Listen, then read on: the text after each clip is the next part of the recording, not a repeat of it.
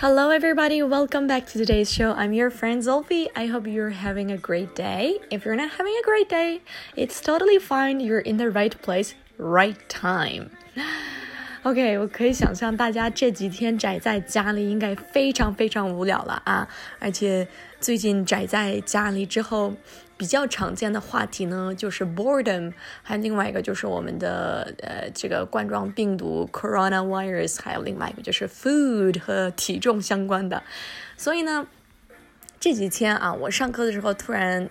发现一个就是呃问题，当时我们跟学生讲的时候，就 food and drink 相关的话题，然后当时我们就讲到薯条的时候，哎，就是薯条的英语大家也知道 French fries。And I thought about it. I was like, why is it called French fries? Like in American English, people call it French fries, right? 就是美国那边的话，薯条的说法叫 French fries。但是好像，呃，我很少很认真的想过为什么叫 French。呃，难道是法国人发明了这个薯条吗？后来呢，决定。给你们科普一下。So today I will explain why 薯条 is called French fries in American English, and you will be surprised by the you know story behind. 那后面呢，呃，作为英语老师，也有很多人给我的反馈，就是想学一点跟英语呃一些生活用语相关的内容。So I am going to teach you some slangs that you know that has some that have some food words，就是在我们今天呃后面呢跟大家科普一下，就包括一些呃吃的相关的呃单词出现在一些英语的俚语，它的含义和用法给你们科普一下。Right, so if you are ready, keep listening.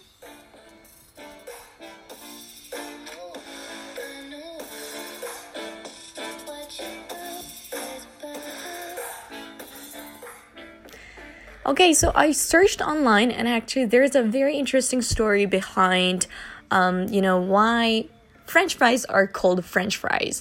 其实我当时也是以为是不是跟法国人有关，其实不是。So according to online, there are two very common explanations. So one of them is actually um, you know, in some kit some kitchen words, like there are ways of cutting vegetables, or you know，就是在一些厨房用语当中啊，就是切菜呀、啊、或者切东西的话，有不同呃不同的方法，对不对？ 那呃，其实呢，常见的方法呢有一个叫 Julienne，Julienne 这个是在厨房用语当中非常常见的，就是丝状的，就是切什么东西切成丝状的，就一非常细的，然后四条四条的。所以在像土豆丝这种，它的那个切的，你看特别细，对不对？So we call it Julienne，J U L I E N N E D，Julienne 呃变成形容词。那说到这个呢？据说很多人觉得可能啊，因为薯条的话，它比那种丝状还比较宽、比较大一点儿，所以呢，他们厨房用语当中还有另外一个单词叫 Frenched，French 来表达条状的，所以很多人猜可能就是因为这个原因才叫 French fries。Okay，this is one explanation, and the other explanation. Um, some people explain that you know in the history during the World War One，在第一次世界大战的时候呢，呃，美国的士兵在比利时吃到了这种薯条。比利时大家也知道 Belgium，and their official language is actually French。哎，他们的官方语言是法语，大家也知道。 据说啊，然后当时美国的士兵吃了这个薯条之后，觉得特别美味啊，而且当时在比利时的军队中也是有一些通用的语言是法语，所以他们就是以为是法国的薯条。So you know, some people say maybe that's the reason why it's called French fries. Um, but personally, I think the first one makes a lot more sense to me because it's you know very common kitchen word like people use uh, julienne to describe the way some vegetables or meat um, you know are cut or chopped. So I think French has another meaning, and that would completely make a good sense to me。所以对我来说，可能是第一个方法，第一个原因可能是比较靠谱一点。I don't know what you guys personally think, but that is, you know, that these are the information I this is, you know, I got online and I thought maybe I should share with you guys. Okay. 接下来呢 so are you ready to learn something new? Okay, so let's learn some idioms or slangs that are covered with words regarding food. So number 1 is called tough cookie. Tough cookie. Tough 大家也知道，本身是坚强的，还有坚固的、结实的。那 cookie c o o k i e cookie 在美国那边表达饼干。嗯，那这两个加起来到底是什么意思呢？Alright, so tough cookie actually means someone who is very strong and who has really great opinions and who is not really um affected or hurt by others，那你应该可以猜出来，就是没有玻璃心的，那就是直白一点的话，就是坚强的，或者呃，就是不容易。不是很容易受别人影响的这种人叫 tough cookie. And you can use this to, you know, to describe someone. Uh, you can say, wow, she's such a tough cookie, and I respect her. 就是你这样的话，就是表明啊，这个她真的是非常坚强的一个人，我对她 嗯非常的佩服。So I respect her a lot. Right? So are you a tough cookie? 下一次在生活当中，或者在一些电影或者呃电视剧当中听到了，不要惊讶。Tough cookie actually means someone who is really strong and who is not hurt or affected by others very easily. Number two, go nuts. Go nuts. Nuts N U T S nuts，那那你们也知道，nut 本身是坚果的意思，对不对？坚果。那 go nuts，其实 nut 它除了坚果之外，nut 单独使用的时候，它本身还有一个疯。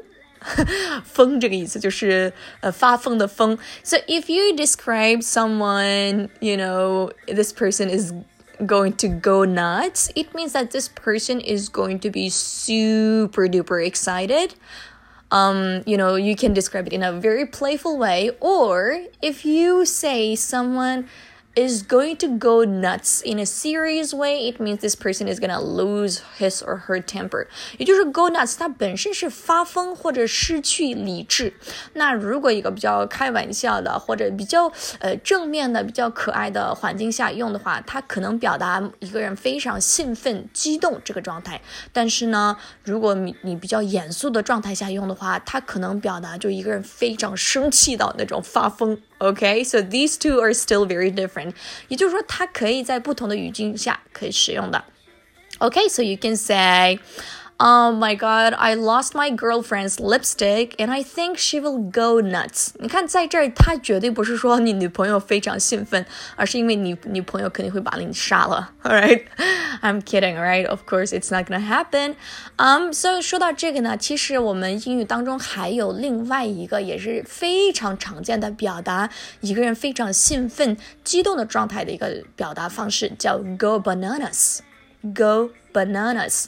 Banana 大家也知道香蕉对不对？So bananas, right? 复数的话就 if you say someone is going to go bananas, it means this person is super excited.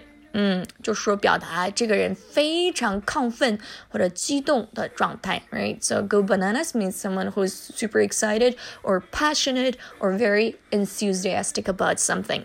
比如说啊，嗯，So just imagine you won a million dollars, you know, by buying the lottery. So the moment when you knew that you won the lottery, I can say, wow, she completely went bananas. 你看这种状态就是 go bananas 来表达，就真的是完美不过了。 Okay, so just you know, you can also say, for example, your parents tell you that they will take you to Disneyland tomorrow, and you can say, "Wow, I think, uh, yeah, I I just went bananas." 你看，或者 the children just go bananas when they see the puppy。你看，就是小朋友看到那种猫啊或者小狗狗的状态啊。 这种兴奋的状态，so go bananas. All right. okay, so number four, full of beans. Beans，哎，我们所说的像黄豆啊、绿豆，哎，都是豆豆制品，哎，beans 来表达。那 full of beans, it actually means it means someone who is very energetic, super duper energetic，就是 full of beans，就是表达是精力旺盛的。当然，有的时候也是，嗯，表达那些 调皮的、坐不住的孩子，我们也可以用 full of beans 来表达。You can say, wow. Um, Karen's daughter is full of beans. She can't be quiet. 你看，Karen 的女儿就完全是个精力充沛的孩子呀。She can't be quiet. 你看，她真的没办法安静下来。So you can use full of beans to describe someone who's really energetic and sometimes a little bit naughty. 你看，哎，就是有一点多动症或者调皮坐不住的人。Okay, you can also say. 呃，我们在英语当中，full of beans 就是表达刚刚那个含义。那其实还有另外一个，就是呃，get ants in your pants。呃，这个学不学无所谓，但是大家可以了解一下。比如说，if I say wow。She seems like she's got ants in her pants. 你看，she seems like she's got ants in her pants. 哎，她怎么看着像口袋里有很多个蚂蚁？你能想象，如果你口袋里面有很多个蚂蚁，它动来动去的，你绝对不能安静下来，对不对？或者你也不能就是一站不动，对不对？所以这个其实也跟上面一样，full of beans 一样，就是表达一个人就是非常坐不住啊，就是非常呃多多症的这种状态，就是 full of beans 或者 get ants in one's pants 来表达。OK。And the next one，哎，刚刚学了 beans，那又来了另外一个跟 beans 相关的，spill the beans。spill，s p i r l l，哎，s p i l l，spill 本身是呃溢出或者溅出，还有就是我们所说的啊，就是不小心呃什么东西往外溅出来的这个意思。那么 beans，大家也知道了。那如果 spill the beans，你能想象吗？其实本身这么多个豆子，我们应该在口袋里面啊，不是，我们应该在瓶子里或者在袋子里保存，对不对？但是呢，你不小心把这么多豆豆往外出来，那是什么意思呢？Right？If I say she will spill the beans, it means she will tell the secret to someone else, right? So spill the beans means someone is actually, you know, um, sharing the secret that she is not supposed to do. 也就是说，一般就是泄露了天机，就是告，就是告诉你的秘密，向别人告诉了这个情况，spill the beans 来表达就行了。All right, and be careful with these people who usually spill the beans because these people are not really trusted. Okay. 嗯，OK，so、um, 说到这个呢，我们英语当中还有另外一个，就是 there is no use crying over spilled milk。哎，这一次出现了 spilled milk，大家也可以想出来啊，spill 本身刚刚说了啊，往外 溢出或者流出，还有溅出。那 milk 是牛奶，你能想象如果牛奶往外溢出的话，它没办法收回了，对不对？So if I say there is no use crying over spilled milk, it means yes, it means that you know there is no use just thinking about it and feeling bad about it. OK，就是对已已经发生的事情再耿耿于怀也没用。OK，so remember there is no use crying over spilled milk. All right. Or you can say don't cry over spilled milk. 哎，在这 over 啊，就表达就在这事儿，就是 over 这个可以多注意一下。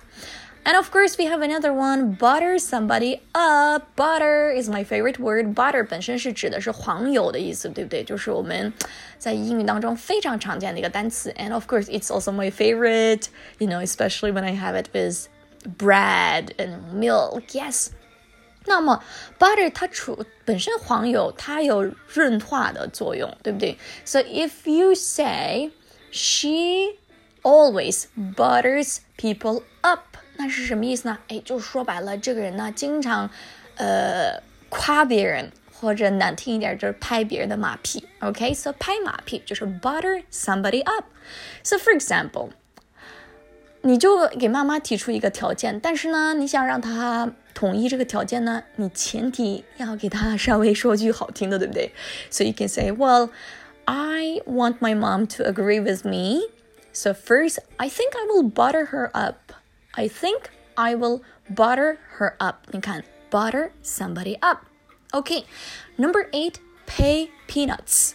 Peanuts, P E A N U T S，哎，就是花生的意思啊。那花生它除了花生之外呢，peanuts 还有另外一个含义，就是比较呃那种微不足道的钱，就是比较呃数额比较少的钱，也是用 peanuts 来表达。那你可以想象 pay peanuts，that's right. It actually means that somebody is not paying you well enough or high enough，也就是说给的薪资或者支付的钱不是很高，right? So so are you going to take this job？嗯，假设啊，A 这个人问你，Are you going to take this job？你就说，No, I don't think I'll take it. They said they they're not gonna pay me high. I will not take a job, take the job that pays me peanuts. 你看，pay peanuts 出现了，对不对 ？So a lot of people they don't want to take the jobs that pay peanuts, right? Pay peanuts 可以学一下。Okay, I hope you had fun in today's show, and this is for today, everybody. And of course, if you like the show, please like it and share it, and of course, leave some comments. And yeah, I will see you guys next time. 那作为今天的主题曲，到底放的是什么音乐呢？就是今天的音乐叫《Grind Me Down》，Grind Me Down， 呃，就是 G R I N D grind me down 啊，是 Jawster remix。So it's a good song. If you like it, keep listening. This is for today. Bye bye, everybody.